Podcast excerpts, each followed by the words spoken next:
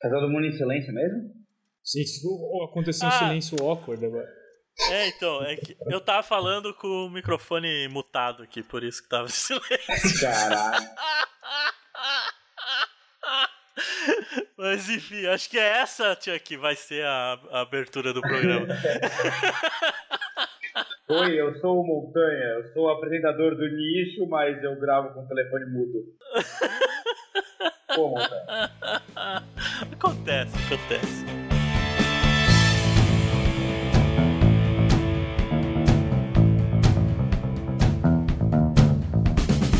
Olá, pessoas. Eu sou o João Montanha Dória. Eu sou o Edson Che. Eu sou o Fernando Medeiros. E este é o Nicho.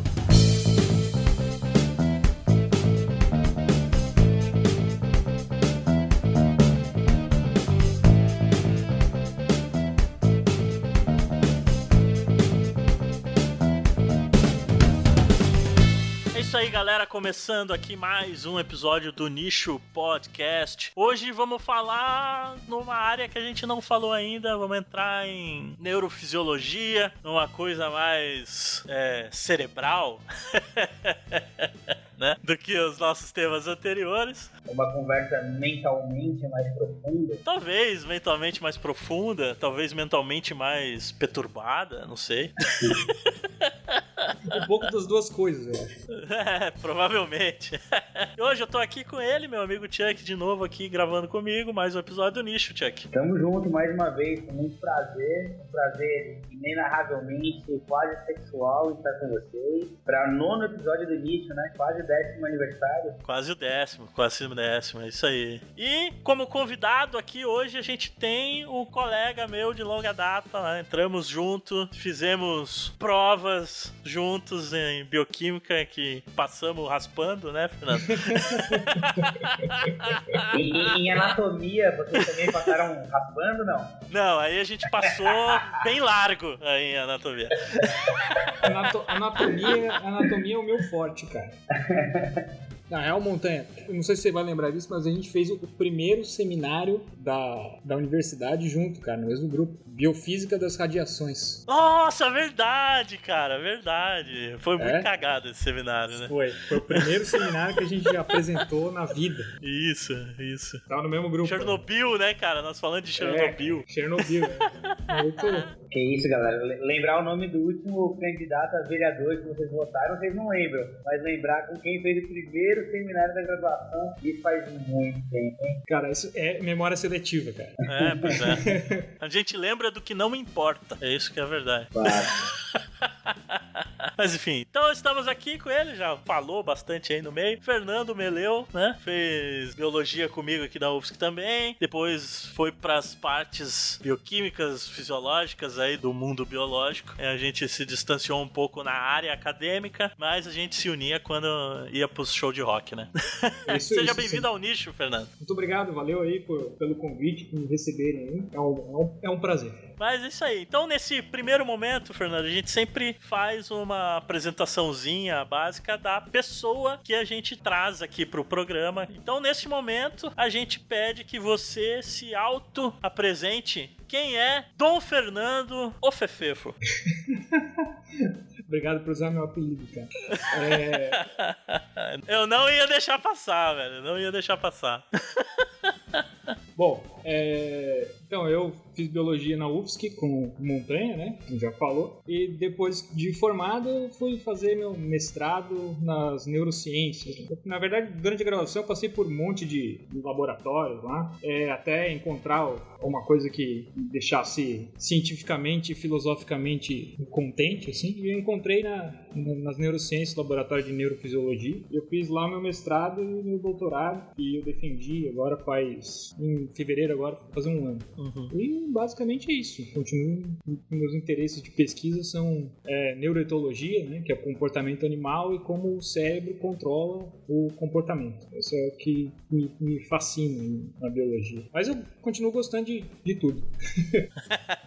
Você chegou massa. a passar por áreas bem diferentes da biologia ou você já começou em áreas correlatas até chegar na neurobiologia? Não, cara, eu fiz, eu fiz estágio com o Benê, trabalhei com as formigas um tempo. É, cheguei a, a, fazer um projeto, um projetinho com a, com a professora Natália, no laboratório de ecologia também. Aí, uns tempos depois, eu comecei a, a, a me interessar mais por biologia celular, mas vi que talvez é, perdesse um pouco da, da área mais é, abrangente da biologia, assim, e, e, a fisiologia basicamente é juntar tudo, né? Você pega um pouco da bioquímica, biologia celular, é, ecologia, então você entende como o animal funciona, como ele, ele se insere lá no, no ambiente dele. É uma área que realmente me deixou mais, mais assim, feliz fazendo biologia. Mas eu tentei, trabalhei com um pouquinho de cada coisa, assim, até, até me, me encontrar, assim.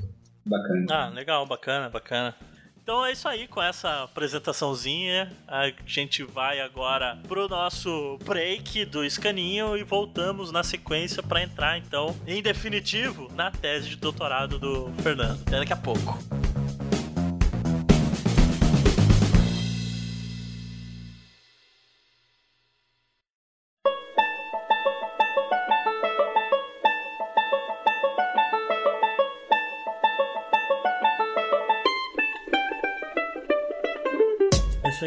Chegando aqui para mais um escaninho com alguns recados rápidos para vocês. Para começar, sigam a gente nas nossas redes sociais, facebook.com/barra Podcast. Não deixem de curtir a página do Explora Web Magazine também, facebook.com/barra Explora Magazine. Se você quer falar comigo, você pode me achar no Twitter @montanhadória e não deixe de assinar o nosso feed, feeds.feedburner.com/barra Onicho ou então se nosso feed pelo iTunes. É só procurar a gente lá, o Nicho Podcast. Além de seguir a gente nas redes sociais, a gente pede que vocês comentem, façam um comentário, seja no Facebook, seja no post do site, seja por e-mail, onichopodcast.gmail.com. A gente responde todos os e-mails que chegam e agradece muito a sua participação. E deixar o nosso recado aqui também sobre o financiamento coletivo que a gente falou no nosso último episódio do Último Tubarão, documentário sobre o declínio das populações de tubarão no sul e sudeste do Brasil. A gente está no ar, é longe da meta ainda. Então entre lá em catarse.me barra o último tubarão. O link vai estar no post. Escolha a sua recompensa. Você pode doar a partir de um real. É bem simples, não tem problema.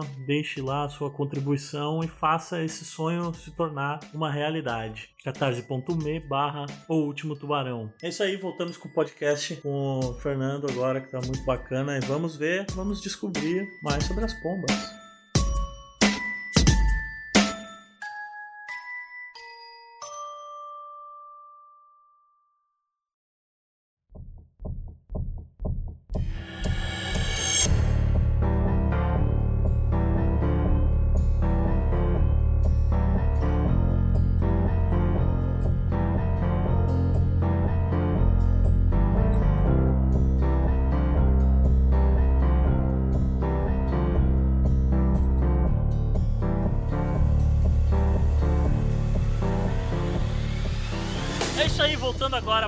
Entrar definitivamente na tese de doutorado do Fernando aqui, né? A gente tem a tese de doutorado dele que foi no programa de pós-graduação em neurociências da UFSC, que tem como título a imobilidade tônica em pombos, columba lívia, aspectos etológicos, fisiológicos e neuroanatômicos de uma resposta defensiva a uma ameaça inescapável. Olha, de todos os títulos, Chuck, que a gente já teve até agora, acho que esse é o mais louco, assim, né? Impactante. Não é, cara? Ó, resposta defensiva a uma ameaça inescapável. Quem era ameaça inescapável é bom a gente determinar. Era você, né, Fernando? Sim, eu sou, eu sou uma ameaça inescapável pra maioria das, das pessoas.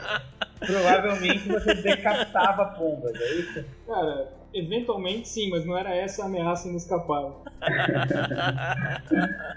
mas eu ia falar que começou mal, né? Começou quadradão, assim, o cara começa a ler o título, parece aquele título que todo mundo faz, né? Compridão. E aí chega no final daquele desfecho incrível. Fernando, tá de parabéns. Muito é, obrigado. O, o, plot twist do trabalho é a ameaça inescapável. Tinha que, tinha que ter alguma coisa, alguma coisa metal no, no título. É, bota pé, bota pé.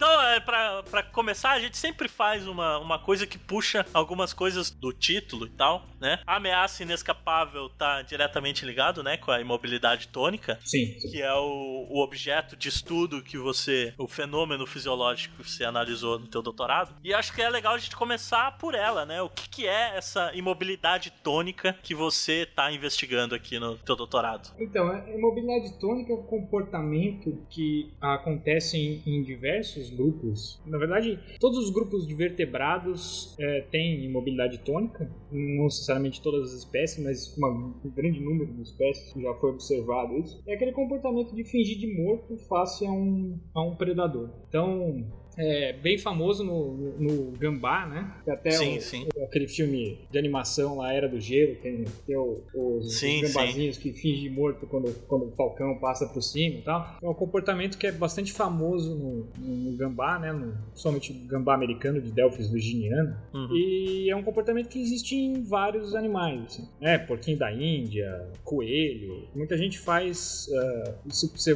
consegue encontrar vídeos na internet de pessoas fazendo isso como uma curiosidade assim. Então, a pessoa pega o coelho de estimação, vira ele de barriga para cima lá e ele fica paradinho. Na verdade, esse é o comportamento de mobilidade tônica. Então, é uma como se fosse o último recurso de a última linha de defesa contra o predador. Quer dizer, o predador pegou o animal, ele finge de morto, se o predador bobear, ele tenta escapar de novo. E esse é um comportamento que durante muito tempo foi, foi visto como uma curiosidade, assim, os caras chamaram de hipnose animal, né? Tem diversos nomes para isso. Na minha vaga ignorância fisiológica, mobilidade tônica é a mesma coisa que tanatose ou são coisas diferentes? Então, não necessariamente, né? Tanatose não está necessariamente ligada a um, a um estímulo de um predador, um estímulo direto, né? Se eu, se eu não estou enganado, tanatose também é dado o nome daquele, daquela é, queda metabólica que acontece, por exemplo, em certas épocas do ano, né? Tipo, estivação, tanatose, eles têm correlato, é isso? Mobilidade tônica é o nome que se dá a esse comportamento face face a um, a um estímulo externo, normalmente um predador, né? uma coisa que contém o animal e ele entra nesse comportamento. Então, ave tem bastante disso, galinha, pombo, alguns, alguns passeriformes, né? alguns passarinhos fazem isso também. E a gente foi uhum. querer estudar o que que, quer dizer, o que que é isso de verdade, né? Porque não tem muitos estudos assim sistemáticos sobre como o cérebro controla isso. Né? Então a gente foi estudar Sim. isso aí. Você tem a descrição do fenômeno, mas não tem a análise fisiológica mesmo de como que ele é ativado e como que ele é funciona fisiologicamente, é isso? Então, tem muito problema, porque o primeiro relato desse comportamento é de um, de um trabalho de 1670, tá? Oh. Então, assim, desde essa época as pessoas têm estudado, isso tem até, até tem uma passagem do livro do Darwin que ele, que ele fala algumas coisas sobre mobilidade tônica, Pavlov e tal, mas uhum. é, é, sempre assim uma coisa meio, meio anedótica, assim. O cara descreve o fenômeno e mal e mal descreve o fenômeno e vai. Então, até, até mesmo para pombo não tinha uma descrição assim mais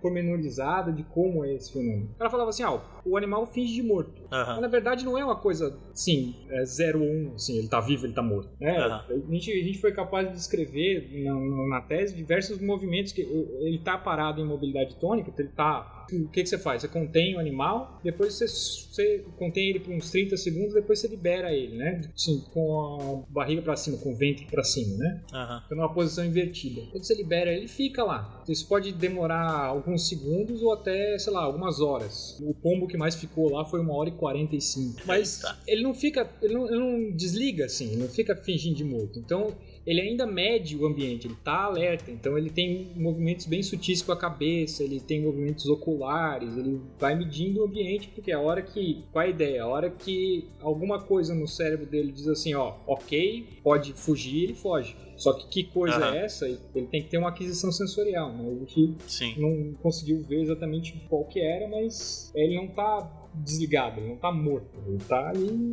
parado. Se fazendo de bobo. É, fazendo, fazendo de bobo. Mas é, é, é, importante que, que a maioria das descrições é essa. Você fala assim, ah, ele tá fingindo de morto. É, é, é bem diferente o que ele tá fazendo de fingir de morto. Fingir de morto é uma, um significado que os humanos deram para aquilo ali, né? Sim, fazendo sim. Algum... Ele tá ali que nem os, os caras na, na nave junto com o Alien ali. Segura tudo, não faz nada. O Alien Isso. passa reto e não perceber eles, e aí eles se mandar.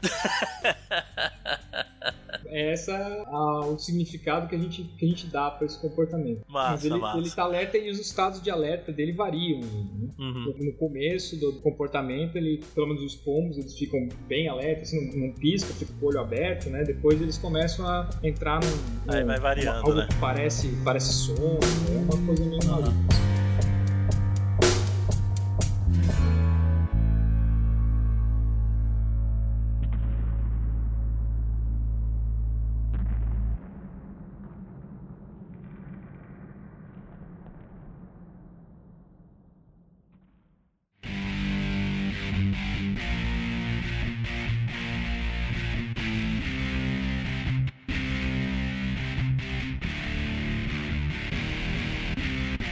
E aí você fez esse experimento e tal para finalmente então sistematizar isso com a pomba, né? Columba lívia, que é essa pomba comum, né? É isso? Isso, um pombinho de, de da praça. Isso, é. E aí vem a pergunta, né? Todo mundo conhece a pomba, mas ninguém conhece a pomba, na verdade, né? Quase todo mundo. Tem gente que conhece a pomba bem, tem, tem. Tem gente que dá de comer pra pomba. Tem gente que tenta comer a pomba e não consegue. Tem gente que tenta comer a pomba e não consegue. Isso tudo tá relacionado que... com o meu trabalho, cara. Lógico, o teu trabalho é multicultural, velho. É Estamos foda. juntando os links, juntando os links. quer, quer, dizer então que a, a pomba se finge de morta quando alguém tenta comer ela ou não? É essa, essa ideia geral, né? Ah, isso explica muita coisa. que bosta. Mas enfim. Mas a.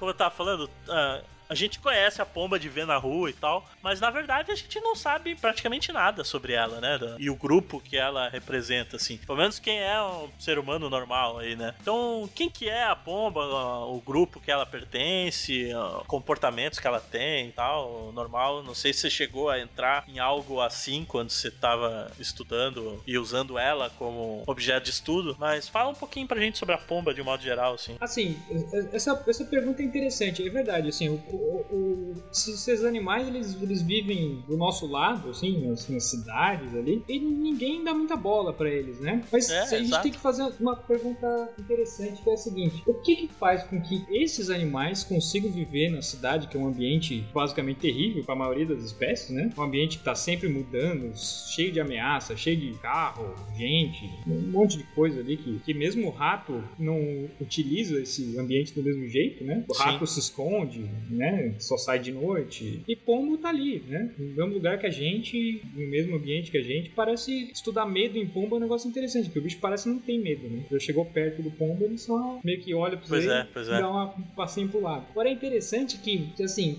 pombo é um columbiforme, né? Então ele não é. Pô, trabalhar com galinha, por exemplo, seria um pouco diferente, porque os galiformes foram muito selecionados, né? Galinha, codorna, isso aí como foi usado pra, sim, sim. pra corte, quer dizer, isso foi muito selecionado e, e, e o pombo continua assim, mais ou menos como ele era quando ele começou a, utilizar a cidade, né? O nosso animal também que a gente usa no estudo não tem nenhum tipo de seleção, assim, né? Pra ter uma linhagem, nada. É um pombo normal. Uhum. E, e, e, tem uma história interessante, assim, que da mesma grupo aí dos columbiformes, tinha uma outra espécie chamada de pombo passageiro. Vocês já ouviram falar de espécie, se não me engano, é, é Ectopistes migratório. É uma espécie que está extinta.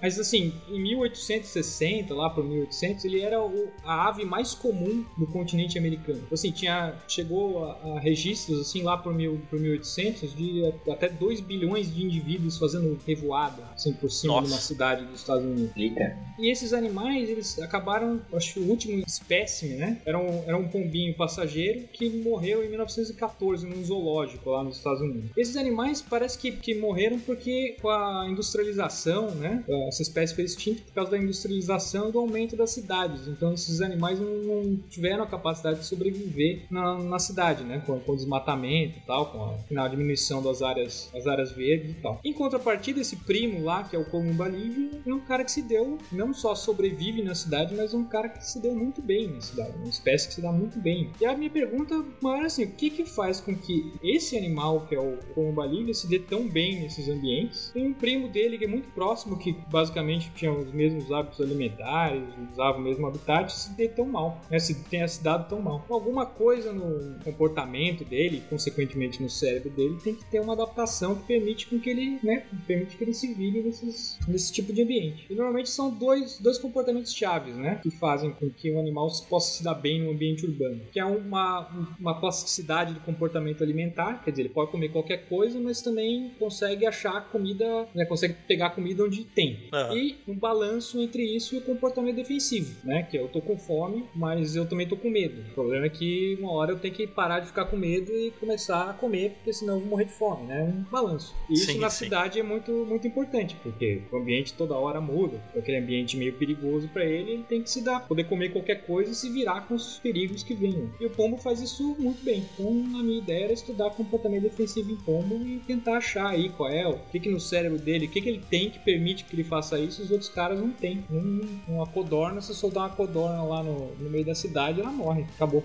é, verdade. Até porque a gente até poderia comer codorna, mas já pombo, né? Pombo não deve ninguém comer, não. Não, pombo, é uma iguaria em certos lugares, cara. A galera come pombo, velho. Em Portugal é comum o cara fazer sopa de pombo. De, tipo, caçar pombo na praça pra fazer sopa? Acho que eles criam, né? Mas, mas acho que não seria outro problema. Né? Bem cozidinho. Bem cozidinho. Tá, né?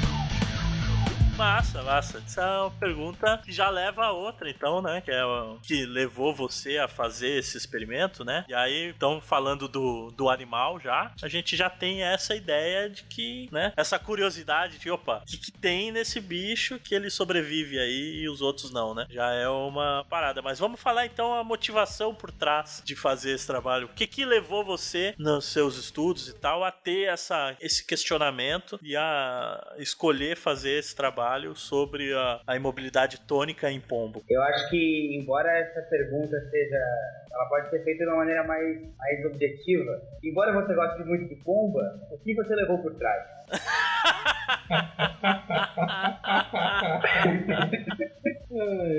Eu não sei como responder isso, cara. então, o que, que você não consegue responder essa pergunta? Fernando? Ah, a pergunta do Tchek era mais complicada que a sua, cara.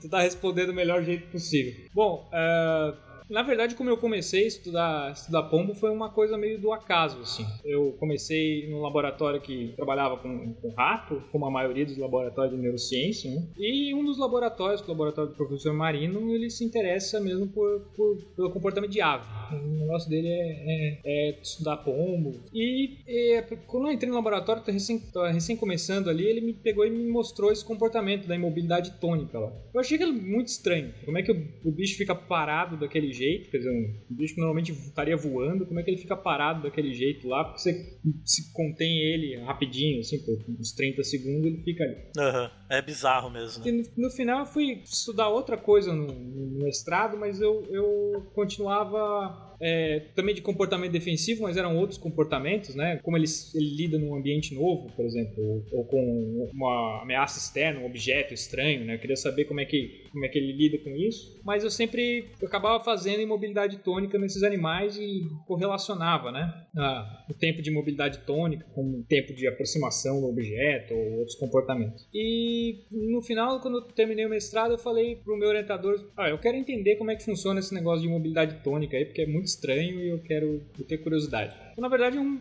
é uma, uma coisa meio autoindulgente, assim. Eu fiz porque eu queria fazer, porque eu queria saber como é que funcionava. Não tem uma justificativa melhor que essa, assim.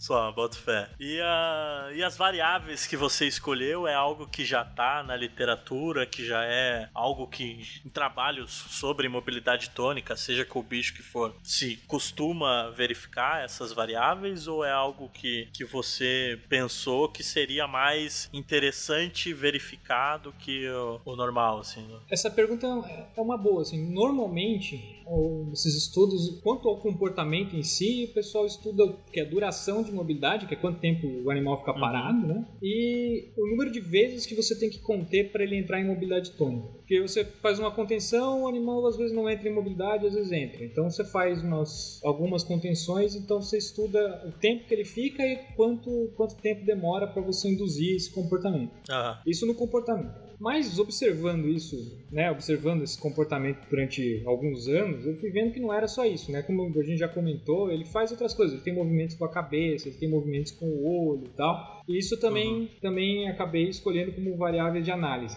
As outras coisas que acontecem daí fisiologicamente, a gente consegue analisar fácil o comportamento, né? O que está acontecendo por dentro do animal é outro esquema, né? E aí eu fui ver coisas que eram também relevantes para situações de ameaça, situações de estresse, né? Então fui quantificar frequência cardíaca, temperatura, temperatura corporal, temperatura externa, temperatura interna. São coisas que normalmente são modificadas durante é, situações de, de defesa, né? E a minha pergunta que era mais neuroanatômica que era que regiões do cérebro que estão controlando esse comportamento, quer dizer, estão, estão ativadas durante o comportamento de mobilidade tônica. Isso é uma coisa quase inexplorada, assim, tem alguns poucos trabalhos, assim, normalmente em, em, em mamífero, né, tem um trabalho um pouquinho da Índia lá, que explorou isso aí, e ninguém foi ver o cérebro inteiro, né, eu, eu fui observar lá do, de uma ponta a outra, né, tirando a, a medula espinhal, tudo que tinha no meio eu, eu vi. Então isso é uma coisa que ninguém pensou em fazer até agora. Assim. Normalmente eh, tem alguns estudos usando o eletroencefalograma também, de algumas regiões muito específicas, mas um mapeamento assim, global do que está acontecendo em áreas que sejam relevantes para a defesa, né?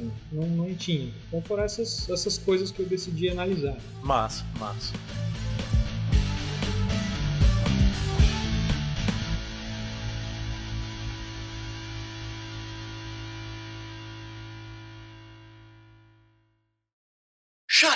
And sit down.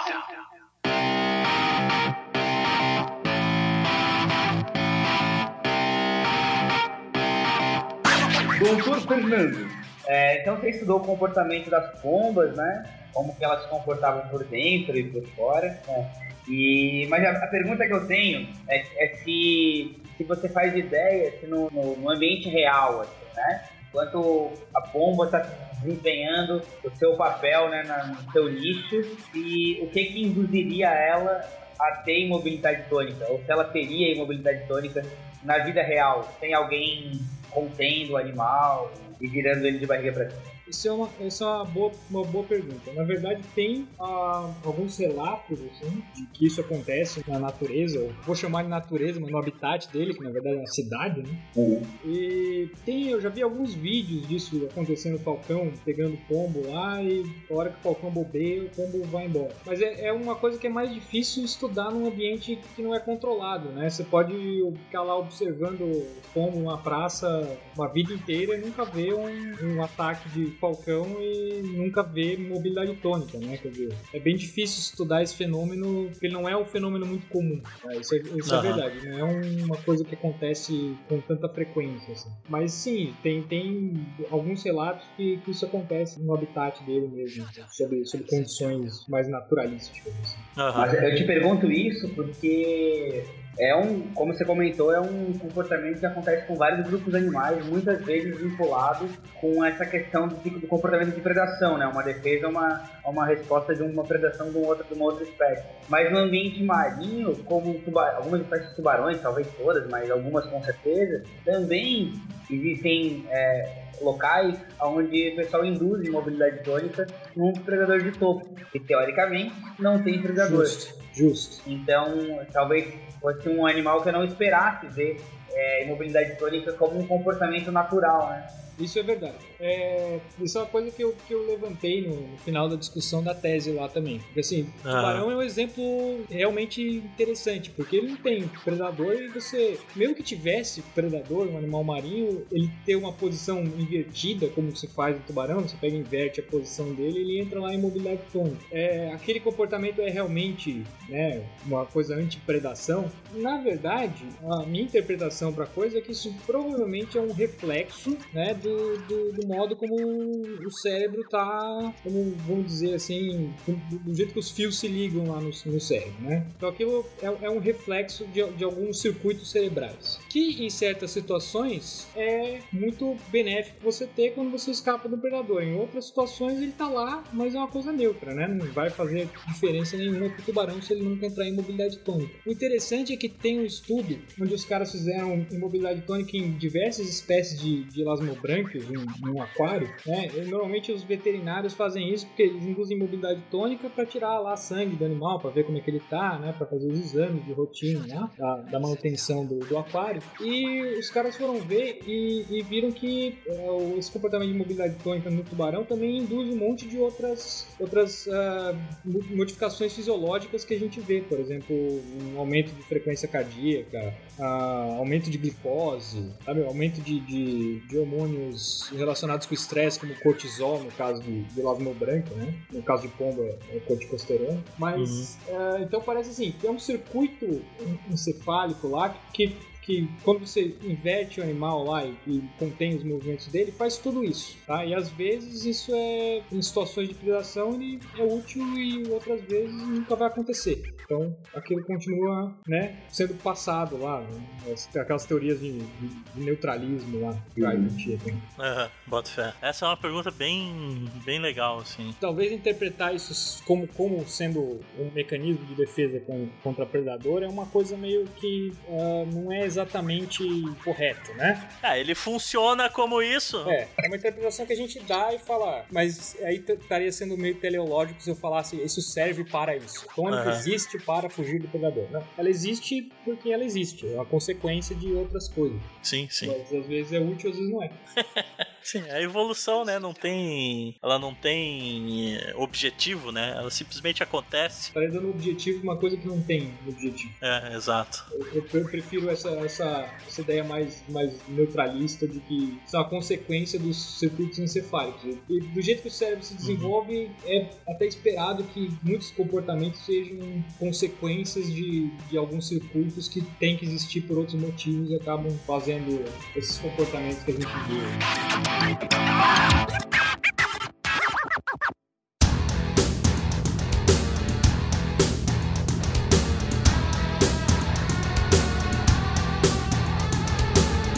E aí a gente entra então agora, já que a gente já discutiu várias coisas aqui sobre as pombas e tal. Vamos entrar nos experimentos mesmo agora que você fez, né? E vamos começar explicando então a organização deles, assim. Você, você já falou um pouco dos, das variáveis que você mediu, do tempo da imobilidade, do olho e tal, temperatura do corpo, a frequência cardíaca e uma série de outras coisas. Mas a gente tem todos eles organizados em três grupos, né? Basicamente. Sim. Um que você tem a imobilidade tônica, um que você só manipula e o controle. Explica pra gente um pouquinho qual é a diferença entre esses três grupos que você usou para comparar e qual a importância de você ter esses três grupos pro teu resultado do experimento. Isso é uma coisa legal porque os estudos foram feitos com mobilidade tônica nos anos 70, que isso parece, parece que entrou numa moda assim, nos anos 70 depois meio que morreu. É, eles só usavam dois grupos normalmente, né? E não uhum. tinha esse grupo manipulado. O grupo manipulado é porque eu queria saber o que, que era realmente feito da imobilidade tônica e o que, que era feito do estresse de manipulação que, que eu fosse fazer no animal. Então eu tenho sempre três grupos. O grupo que é, que é o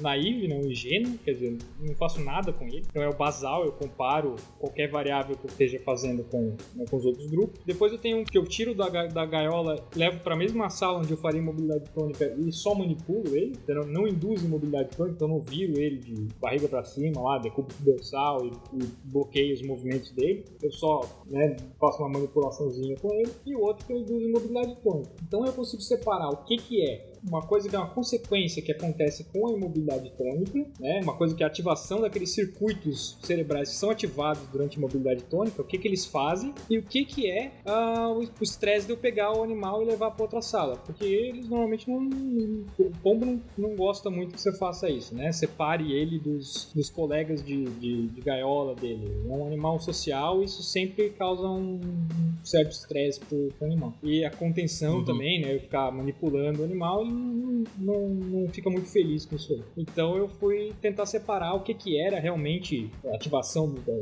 da circuitaria, né? Que, que é ativada com a habilidade crônica e o que, que é outro tipo de estresse. E tem bastante diferença, uhum. né? Em certas, em certas variáveis, por exemplo, é, temperatura corporal, só o fato de eu tirar ele da, da gaiola, levar para outra sala e manipular ele um pouco, ele também tem um aumento de temperatura, de, de temperatura corporal. Do mesmo jeito que ele tem um aumento quando eu induzo imobilidade tônica. Então não é uhum. uma consequência da imobilidade tônica, é uma consequência do, desse estresse que o animal está passando, assim, momento de desagrado dele. Uhum. Então assim eu consigo discriminar o que, que, que, que é realmente só desse comportamento e o que, que é uma, uma resposta geral a estresse em geral, né? Uma, uma coisa mais, mais abrangente. Massa. E aí em todos os experimentos, então, você tinha esses três grupos, né? Sim. E vamos entrar no experimento então agora, e aí a gente fala um pouco sobre como é que você fez cada teste, o que, que você media e tal, e já entrar nos resultados já direto para falar um pouquinho sobre o que, que você encontrou, então, por exemplo, e vamos começar com os comportamentais, né? Que seria do. que até você já falou do tempo de mobilidade tônica, da frequência de mexer o olho e tal. E o que, que você mediu então de padrão comportamental e que resultados você encontrou aí? Bom, a primeira coisa que eu, que eu, que eu medi, né, quanto à mobilidade tônica, foi uma coisa que era mais ou menos curiosa, assim, foi, foi descrever o comportamento, né? Então, eu notei que, que esses animais que ficavam muito tempo em mobilidade tônica, esse tempo varia, então isso já é, já é meio, meio complicado fazer é, esses experimentos, porque uh, um grupo de animais que eu receba lá, um animal vai ficar pouco tempo em mobilidade tônica, vai ficar muito tempo em mobilidade tônica, esse tempo varia, né? Mas uma coisa que eu notei foi que os animais ficam muito tempo em mobilidade tônica, para mais de, 20 minutos, meia hora, assim, eles começam a, apresentar sinais comportamentais de sono.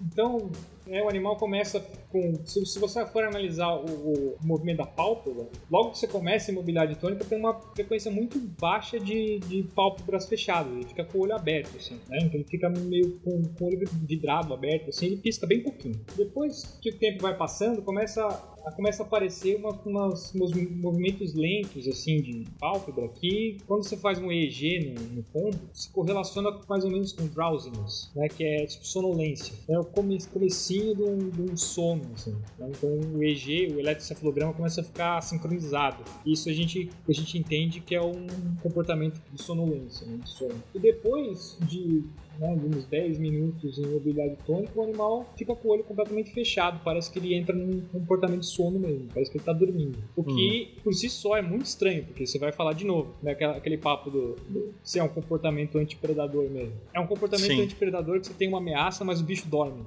É, pois é, meio, é, meio... É completamente, é completamente contra-intuitivo a coisa, né? É, jamais é. ele vai perceber o momento de fugir se ele estiver dormindo. Por outro lado, existe um, uma certa. É, é uma coisa mais teórica, né?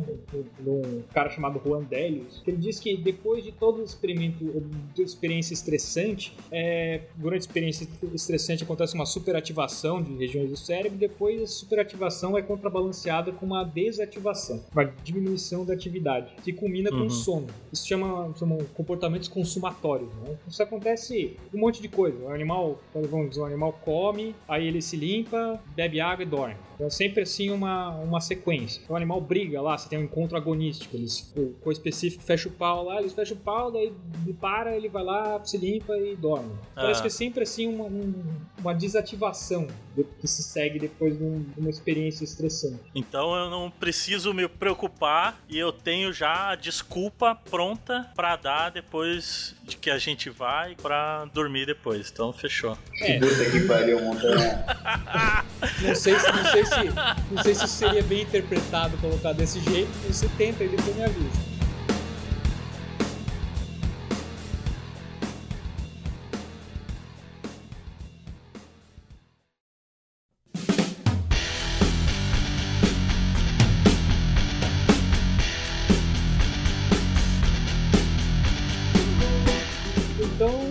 Assim, parece intuitivo, mas tá dentro da, da ideia desse cara, assim, de processo de desativação.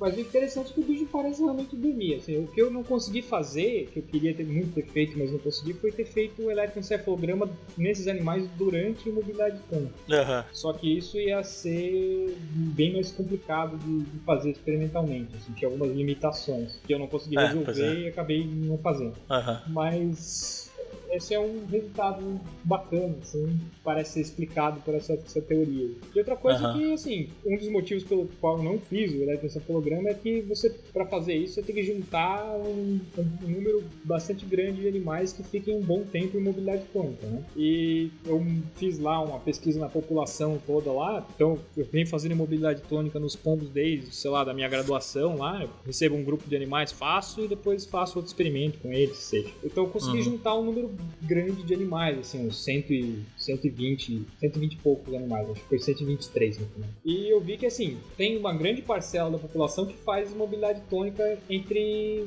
10 segundos e 10 minutos. assim. Tem uma parcela muito pequena que fica muito mais tempo que isso, e tem os animais lá, acho que os 5% dos animais são refratários, não, não importa, você faz mobilidade tônica e o bicho não entra em mobilidade tônica. Uhum. Então tem uma variabilidade grande, assim, do- desse comportamento dentro da população lá que eu trabalhei. É, isso, isso talvez seja de se esperar, tendo em vista o, a origem, né, desse, desse fenômeno, né, evolutivamente. Não é algo muito útil, digamos assim, pro tempo todo, para que seja selecionado muito forte, né? É isso, não tem, não tem tanta pressão assim, né, pra se todos os animais entrem em mobilidade tônica, porque eles sempre são predados, sempre acontece, e quem não, não faz mobilidade tônica morre, então não tem muito disso, assim, então o comportamento ele é, ele não é tão, assim, bem focado na, na, na população, quer dizer, você tem uma variabilidade bem grande, e esse é um dos motivos pelos quais eu, eu, eu gosto daquela explicação do mais neutralista do, da onde saiu esse comportamento, por Aham. causa desses dados de população que eu tenho. Massa, massa. E aí, mas aí para alguns bichos você fez a parte fisiológica, né? De medida de temperatura e de frequência cardíaca, né? E depois a neuroanatomia é outra coisa, né? é outra história. Eu, eu fiz, eu fiz me-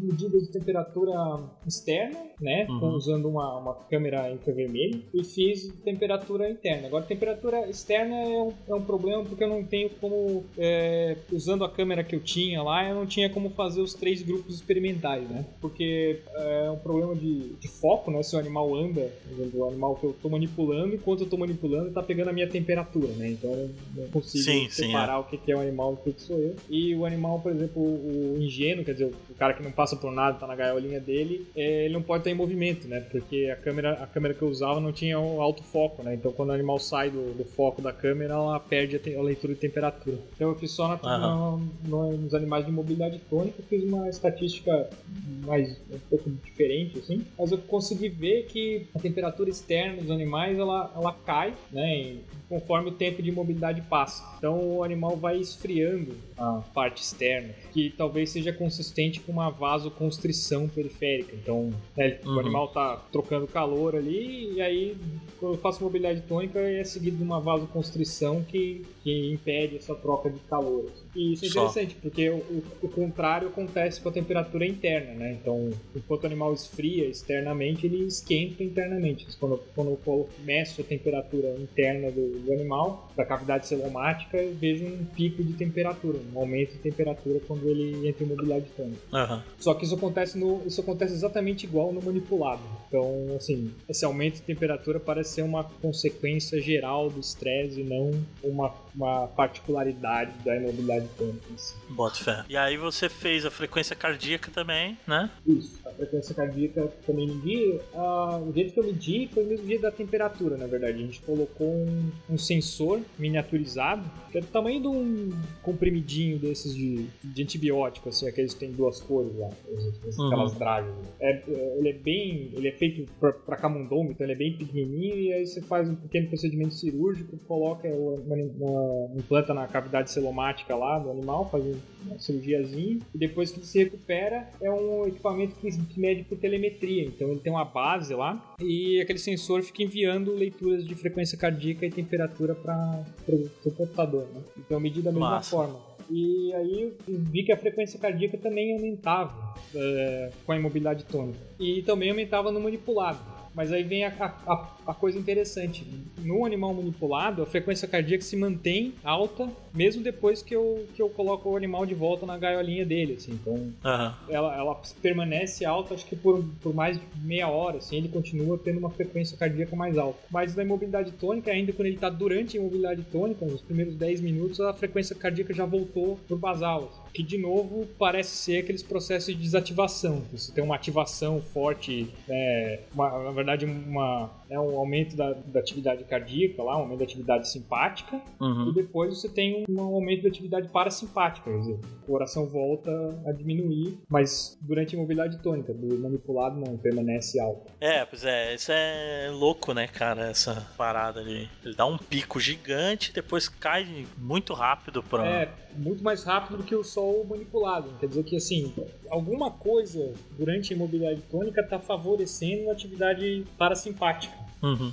É uma atividade, quer dizer, que não é a resposta ao estresse. Está puxando a frequência cardíaca que volta para a linha de base dela. Uma coisa que não acontece quando eu só manipulo. Isso eu acho, eu acho interessante, assim. Ah, sim, com certeza. Parece ser mais, assim, você pode tentar explicar a imobilidade tônica não como um comportamento é, em si estressante para o animal, mas como uma forma de lidar com o estresse. Se você parar para pensar que se o pombo tiver um. Se foi predado lá, o predador chega e prende ele lá. Aquilo é uma experiência que, que é muito estressante. Mas o jeito dele lidar com aquilo é entrar em mobilidade tônica e relaxa. É aquela coisa. Se morrer, morreu. Se não morrer, ele também não vai traumatizar por causa daquela, daquele evento. Uhum.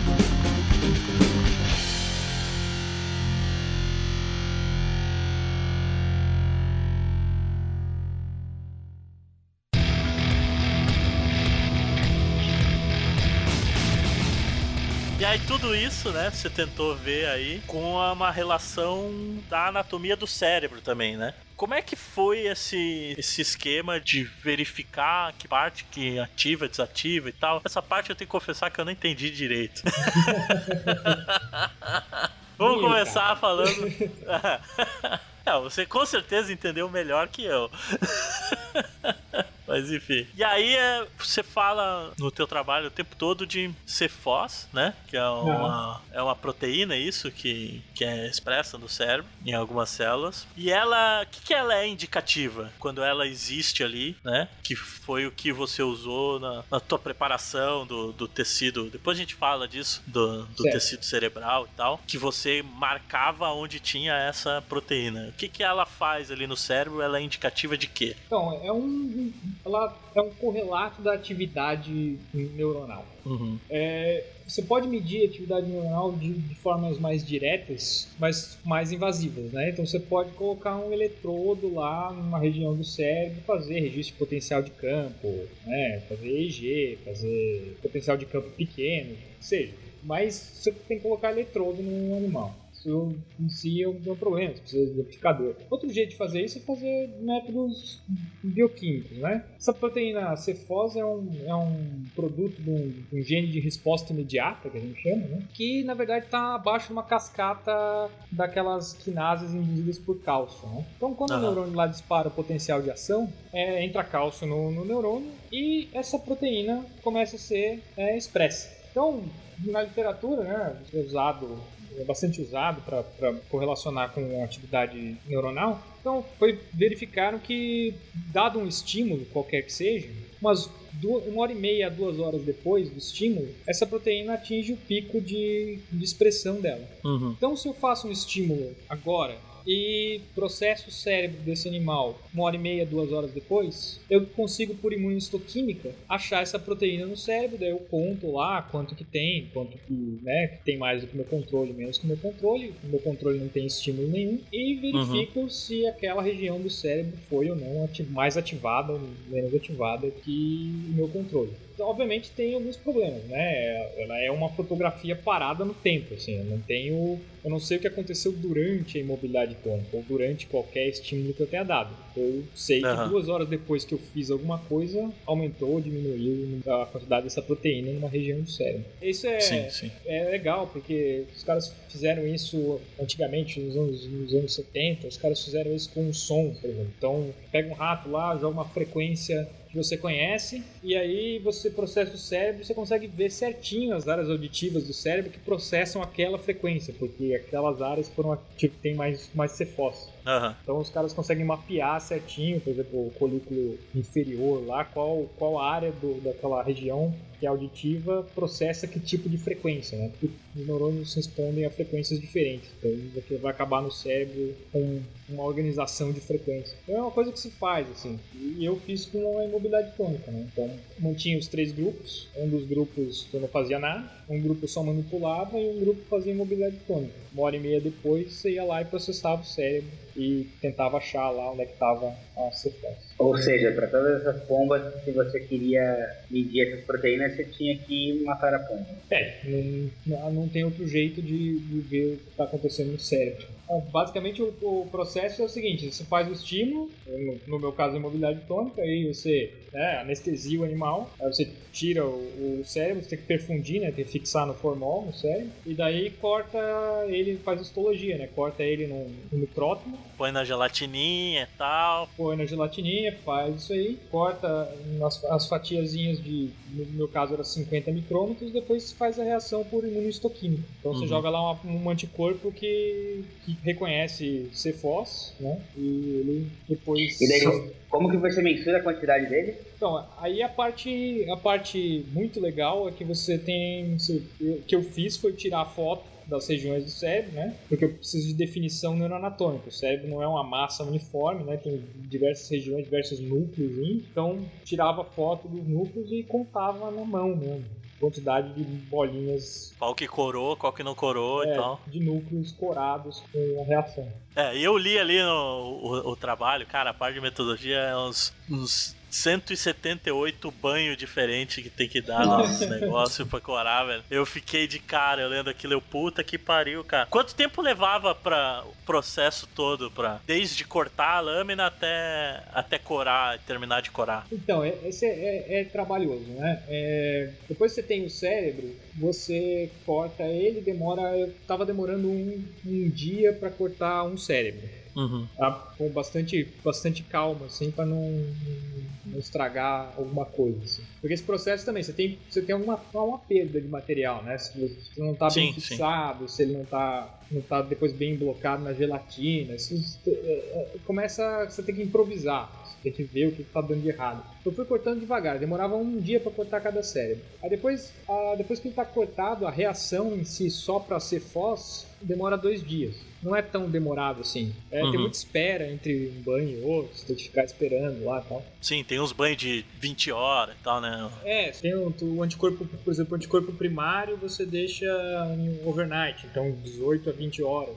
Depois uhum. você vai continuar a reação. Então eu fazia, começava num dia, fazia lá e tal, e depois no outro dia voltava e revelava continuava a reação. Não é tão complicado quanto parece, assim, é, é essa parte. Só demora pra caramba. É, demora porque, assim, toda vez que alguém vem perguntar assim, só, oh, eu queria fazer imunistoquímica e tal pra, tipo, pra ontem, vem sempre, vem sempre um pessoal meio desesperado, ah, assim. Sim, é. não dá, cara demora, assim, não é assim. Depois a parte mais demorada ainda é o microscópio, né? Porque aí você tem que realmente conhecer o cérebro, ir atrás. Tem regiões que não são fáceis de delimitar onde começa uma, onde acaba a outra. Então você tem que perder muito tempo no microscópio. A maior parte desse trabalho foi microscópio. Uhum. Mas a, as reações em si são rápidas. Assim, você faz várias secções de uma vez, né? Sim, sim. Então acaba, acaba indo mais rápido. Mas, mas. E, e, também tem aquele problema, qualquer besteira que você faça desde a hora que você vai lá, anestesiar o animal influencia na qualidade do produto final lá da,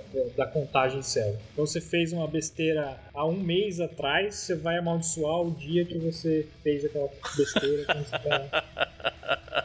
bota fé, bota fé. Isso é complicado. E aí, o que, que você achou da relação de diferença e tal? Você encontrou regiões que eram mais ativadas, então, só na imobilidade tônica, que não eram tão estimuladas só com a manipulação e com o controle? Sim, sim. Eu fui primeiro assim, atacar um problema que era. que era, eram dois problemas, na verdade. Uma região do, do cérebro de mamífero que é bastante conhecida, que chama substância cinzenta periaquedutal. De novo, de novo, de novo. substância cinzenta periaquedutal. Ela fica, ela fica no mesencéfalo, lá do, no cérebro humano, no cérebro de mamífero, lá, e ela, ela dá a volta no aqueduto cerebral, tá? Região do, do cérebro lá. E essa região é extremamente importante para comportamentos de defesa. Então ela é muito estudada, assim, até muitos grupos brasileiros foram pioneiros em estudar essa região do cérebro. Ela é muito interessante, porque ela meio que é um integrador entre o que acontece no mundo lá fora e o comportamento que o animal vai fazer. Então assim, até em humano, fizeram esses, esse experimento assim, de estimular eletricamente lá dentro do cérebro, lá essas substâncias interferem e tal. E quando você faz isso num paciente humano, o cara fala que o mundo vai acabar, assim, o cara entra em desespero, fala que está sendo perseguido, que alguma coisa horrível vai acontecer. Então, é uma região de controle de comportamento defensivos. Uhum. Só que no, em mamífero isso é bem conhecido. Na ave, a gente não sabe nem onde era se é que tinha uma região que fosse homóloga ou uma região comparável a essa, ele não sabe nem onde era, por causa do, de como o cérebro da ave se desenvolve. Assim. Então, mesencéfalo é uma das, das, regiões que sofre uma lateralização, assim. então a, essa região está meio que espalhada assim, no cérebro, a gente não sabe onde é que é. Foi o primeiro problema. E aí eu fui primeiro atrás dessa região, queria ver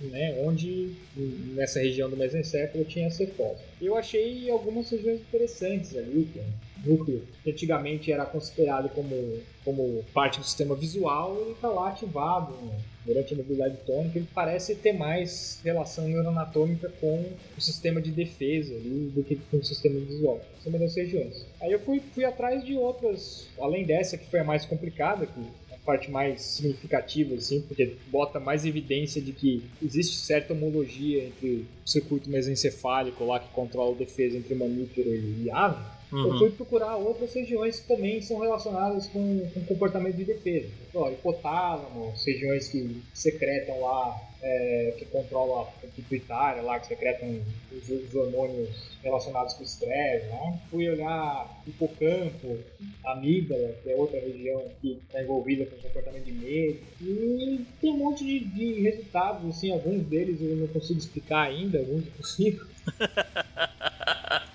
Bota fé, bota fé. É, foi, foi bastante interessante. Tem regiões que são muito ativadas com a mobilidade tônica, principalmente as áreas mesencefálicas, assim, mas não são tão ativadas com a manipulação. E tem uhum. regiões que só são ativadas com a manipulação e não com a mobilidade tônica. Nossa, uma doideira, né? A gente esperava que fosse ativado com a mobilidade tônica, mas não foi, foi só com a manipulação. Então tem uma conversa neuroanatômica meio complicada né, nessa, nessa parte. Coisas que precisam mais estudos e tal, porque o cérebro é um negócio que é complicado, né? A gente não sabe direito como é que funciona, né? É, tem, esse, tem esse ar de mistério, assim, é muito difícil estudar, né? É, por exemplo, tem uma região que é uma região motora, está super ativada durante a mobilidade tônica. Então, tem como explicar. A gente pode dizer assim: ah, as regiões provavelmente são neurônios inibitórios que estão fazendo inibição motora no nível do córtex motor lá. Uhum. Né? Pode ser uma coisa assim. Aquelas áreas do mesencéfalo lá que eu falei que é onde a gente acha que é o equivalente do mamífero lá, da substância periaquedutal, também é mais fácil de explicar, né? As suas regiões têm conexões com o hipotálamo, tem conexões com áreas motoras, então deve estar também é, inibindo a medula espinhal. E tem outras regiões que são mais estranhas da explicação, assim, por exemplo, tem uma região que é uma área auditiva, que estava super ativada lá com, com a mobilidade tônica, mas uhum. não está tão ativada com a manipulação.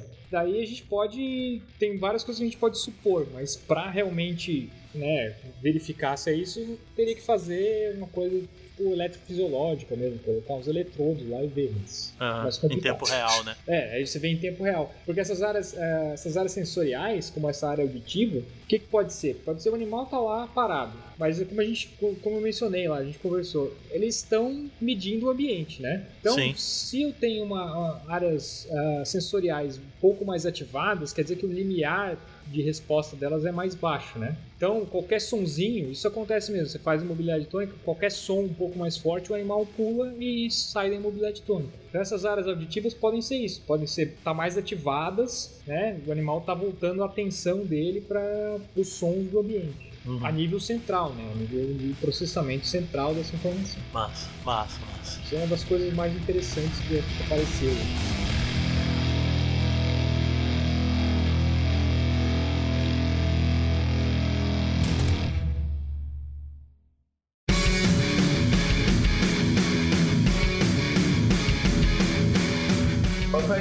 Deixa eu fazer aquela pergunta sempre difícil, assim, né? Se você olhasse pro seu trabalho, né? Doutorado, quatro anos, você demorou pra fazer aí? Foi, quatro anos. Quatro anos. Depois de quatro anos, estudando profundamente as pombas, é, o que, que você tiraria como o grande highlight do seu trabalho, assim, aquela coisa que você, aquela contribuição científica que você se orgulha, né? De dar aquele novo input pro arcabouço teórico que existia. Caramba, velho, isso aí é profundo, hein? Profundo, né? Eu acho que, pelo menos uma das coisas mais interessantes do, do trabalho é a parte neuroanatômica, principalmente a parte do mesencéfalo, porque isso realmente coloca um, uma peça importante da, da, das evidências da homologia entre essa região do, do mesencéfalo com, a, com a de mamíferos, né? Quer dizer, a importância uhum. dessa, dessas regiões no controle de comportamentos de defesa, comportamentos de resposta ao estresse. É, esse é um, uma coisa interessante. Acho que, de uma maneira geral, é, estudar um animal como pombo, assim, é, é, muito interessante, porque é um, pouca gente faz esse estudo. Normalmente a pessoa está tá mais preocupada com, com estudar, pelo menos na neurociência, né? Então, vai estudar ratos, resolver algum, algum, algum problema de patologia humana. Mas minha preocupação sempre foi estudar a biologia. Eu quero saber como esse animal é, funciona, como é que ele faz para viver no ambiente que ele vive. Acho que essa discussão que eu coloquei no trabalho de doutorado, acho que é a, a parte mais legal, mais importante, assim estudar um animal que um animal que tá aí e ninguém liga muito para ele, todo mundo acha que é um, que é um bicho burro, um bicho que tá aí, mas eles são muito interessantes, eles têm comportamentos muito interessantes e o jeito que eles, que eles usam o cérebro deles, as coisas que eles conseguem fazer com o cérebro do tamanho de um dedão é, é impressionante. O que demais, assim, é, eu, eu fico feliz, na verdade, de ver trabalho no, no, momento da ciência que a gente tem hoje em dia, né, com todo um novo pool de técnicas e de avanços tecnológicos que permitem responder perguntas de uma maneira diferente, né, e pensar isso como os primeiros grandes naturalistas estudavam biologia de espécies, simplesmente observando os no ambiente natural e fazendo um paralelo com o que eu estudo, que é ecologia, a gente sempre sente falta de de ter explicações mais biológicas, fisiológicas, né, da história natural da espécie, para explicar padrões em outras escalas. Assim, né? Então, eu acho que, até de um ponto de vista conservacionista, talvez não salte aos olhos para quem estuda neuro né, ou biologia, e tem uma, tem uma mega importância do ponto de vista conservacionista também. É, entender né, esses aspectos do indivíduo quando a gente consegue transferir essas características para a escala do ecossistema.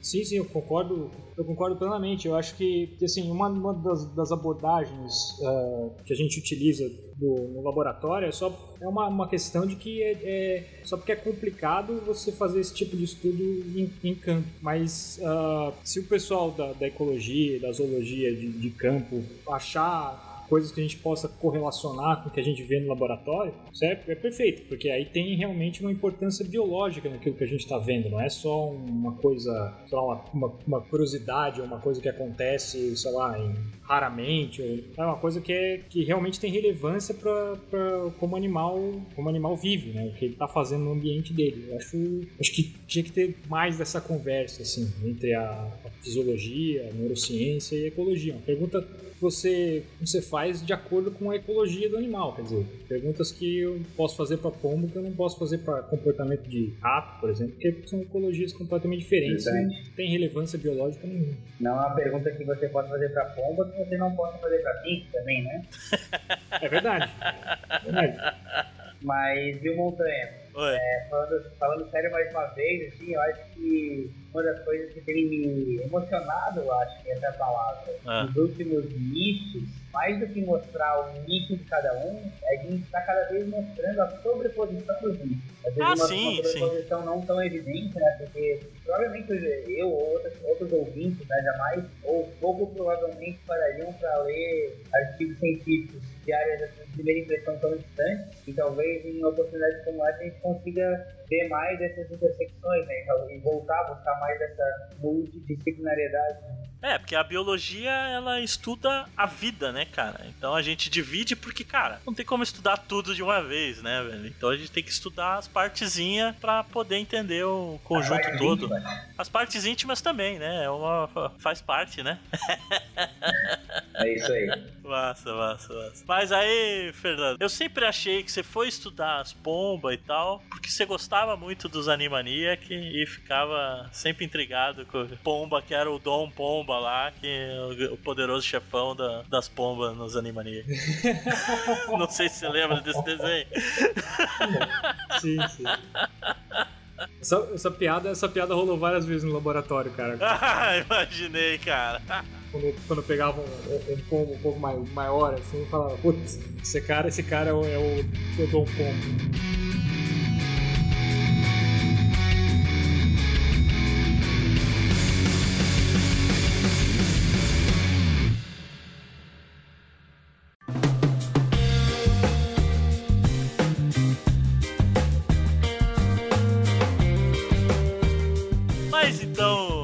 Pegar o Dom Pomba aqui e vamos finalizar por aqui. Então, agora nesse momento, depois de discutir um monte de coisa sobre Pomba, vamos deixar pro final aqui agora esse espaço aberto para você, Fernando, deixar uma mensagem final aí para quem tá escutando a gente sobre esse mundo neurofisiológico aí das pombas. Eu acho assim, ó, você fazer um trabalho científico, acha alguma coisa que te interessa e faz o que, que você acha que te deixa curioso, não vai atrás do que tá na moda ou, ou que dá dinheiro, porque não, não vai trazer nenhuma satisfação pessoal. Mas acho que essa é a máxima, todo mundo que de fato sempre quis fazer biologia ou virou biólogo, é a curiosidade, a tal da curiosidade. É, pois é. É, eu acho que, que qualquer um que queira fazer um trabalho científico tem que ir atrás de uma coisa que te chama atenção, que deixa curioso para descobrir o que é aquilo. Fazer um trabalho porque tá na moda, ou porque alguém falou para você que você devia fazer, ou porque é o que tem financiamento hoje, eu acho que não vai, não vai trazer tantos benefícios assim para a ciência. Se, se, a pessoa faz o que ela, uma coisa por curiosidade, porque ela quer realmente descobrir aquilo ali, eu acho que é o melhor caminho para fazer um trabalho bacana.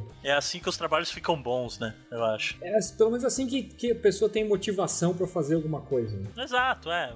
Eu vejo muita gente no meio do, do mestrado, do doutorado, falando: ah, poxa, eu tô fazendo isso aqui, mas o que que eu não sei, o que que eu quero, não sei se é isso que eu tô fazendo se, se é o que eu quero da minha vida. Eu falei, é, tá tentando resolver um problema que não é o seu problema. Você devia achar o seu problema pra resolver. Bonito, boa mensagem. Quem diria? Escreve uma música sobre isso. né? já, já, já, tem uma música sobre isso, um pedacinho dela é assim, ó. As pombas quando voam. é isso aí, muito, muito massa. Então foi, foi bem legal. Mais divertido do que a gente imaginava, né, Chuck? É isso aí. É isso aí. Então a gente fica por aqui. Queria agradecer muito a você, Fernando, por ter aceitado aí o convite para participar aqui do nicho. Eu que, eu que agradeço, cara, foi divertido. Ah, o prazer é nosso, cara, porque é, a gente a gente tá aqui fazendo esse projeto exatamente para isso, para trazer, levantar a discussão e se divertir um pouco também, porque é sempre bom te dar umas risadas falando de pomba. Quem diria, né? Mas é isso aí, muito obrigado a vocês dois novamente. Nos vemos, nos vemos. Eu sempre falo nos vemos, né, Tia? Nos vemos, nos ouvimos, né? Na verdade, só eles escutam. É, pois é. Não, mas eu me escuto também bastante, então tudo bem. ah, tem que escutar pra ver se, fiz um, se ficou legal, né, cara? Senão não, não tem. Foi um prazer aí compartilhar esses momentos dessa madrugada com você. Não é o pijama show, né? Mas a gente pegou até começo da madrugada. e é, foi bom, foi bom, sempre bom, sempre bom estar convosco. Montanha também, estamos aí sempre que puder. É isso aí. Valeu, obrigadão, cara, pessoal. Foi foi legal pra caramba, me diverti. E quando quiserem falar mais besteira sobre pombo ou discutir biologia, eu tô sempre aí disposto. Chamamos para falar de metal também, que. Pode ser também. É isso aí, então. Muito obrigado por ter escutado até aqui. Voltamos no próximo episódio do Nicho Podcast. Até mais. Valeu, galera. Valeu, boa noite.